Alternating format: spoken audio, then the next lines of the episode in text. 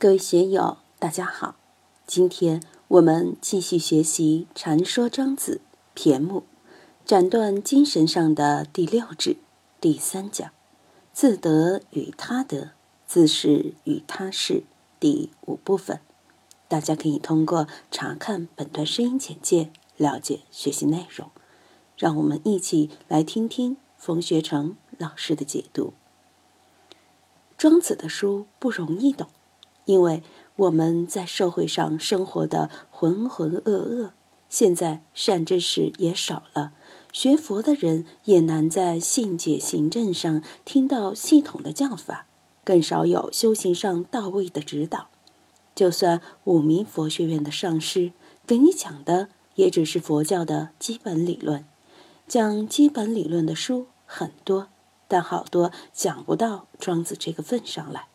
并不是说佛教不如庄子，而是高明的人不多。如果要学佛，我们就要直接回到唐宋祖师那里去，那所得就不一样。毕竟这一百多年来，佛教理论界也好，修行界也好，的确没法和古代圣贤相比，所以要回到唐宋祖师那里。我们现在学庄子。庄子在人类文明史上也是很独特的一位，这座高峰也没有什么人超得过。我们学了庄子，就会对现在的一些文化现象感觉不够味。若能沉浸在其中，使自己在心性上、价值观上都有所提升，那是多美好的事啊！这一段就打总结了，非常精彩。且夫属其性乎仁义者，虽通如曾始，非无所谓脏也。仁义是社会性光明的一面，我们也希望我们的心性达到一种光明，使整个社会也达到仁义的这么一种光明状态。非无所谓脏也，这个脏是做完美而言，仁义是光明的。崇高的，但在道家看来，并不是最完美的。属其性于五味，虽通如鱼儿，非无所谓脏也。这个鱼儿是黄帝时代的调味大师、品酒大师，是最著名的烹饪家，在闻香辨味上简直是天下第一人。就算我们的嗅觉。味觉达到了出神入化的境界，像轩辕皇帝时候的鱼儿那样的境界，非无所谓脏也，也并不完善。属其性乎五声，虽通如师旷，非无所谓聪也。师旷是超级大音乐家，盲人，他肯定是聪，但在道家看来，他未必聪。禅宗里也还有无闲情、无孔庙的说法，大音希声，大言无言嘛。还有已经超越五音以上的境界，失旷之聪还不是道家禅宗谈的这个境界。数其性乎五色，虽通如离珠，非无所谓明也。明是眼睛的功能。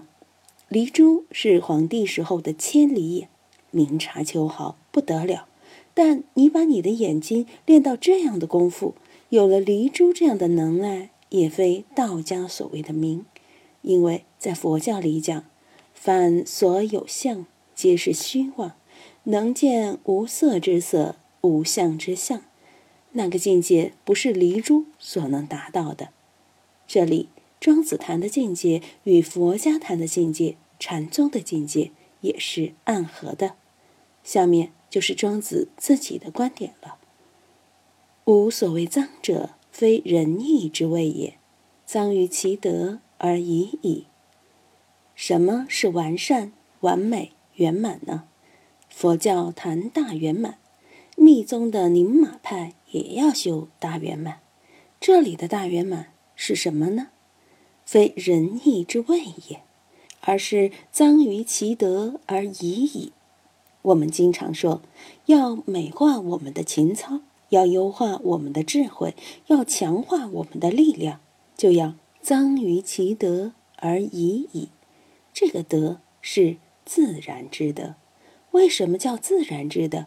很简单，我们现在注重养生，我们的眼耳鼻舌五脏六腑不能有病，有病就不能完善不完美，有病你心里面就忧虑。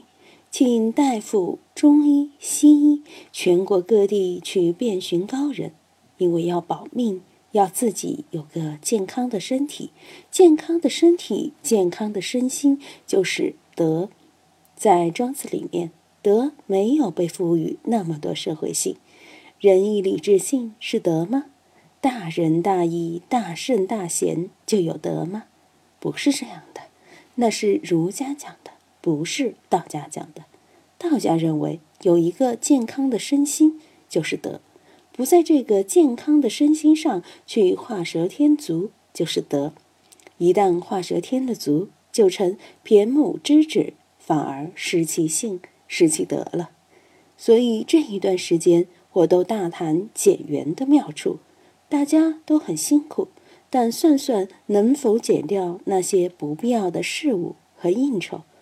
我们脑子成天不得清净，装了些什么重要的东西？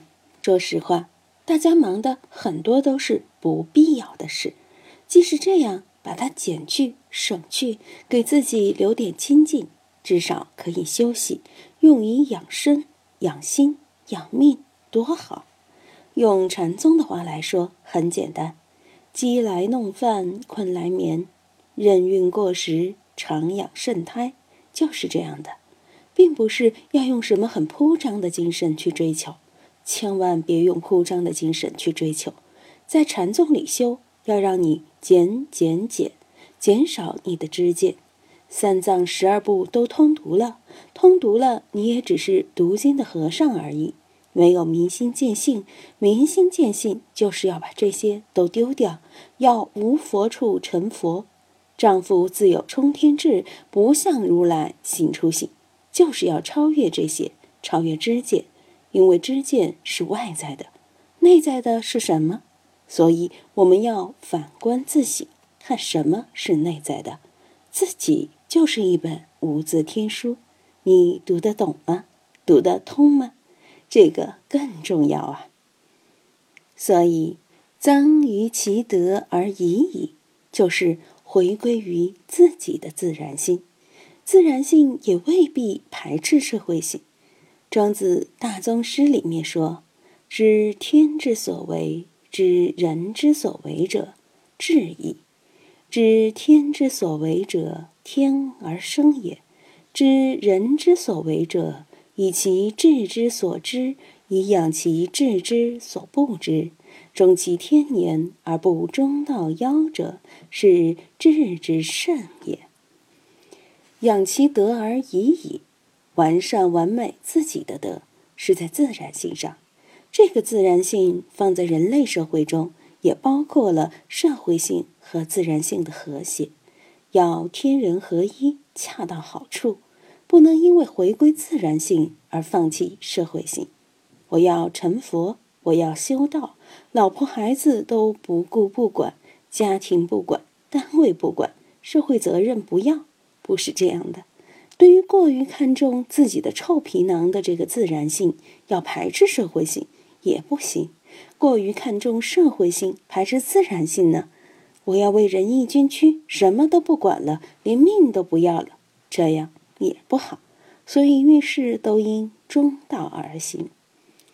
今天就读到这里，欢迎大家在评论中分享所思所得。我是万万，我在成都龙江书院为您读书。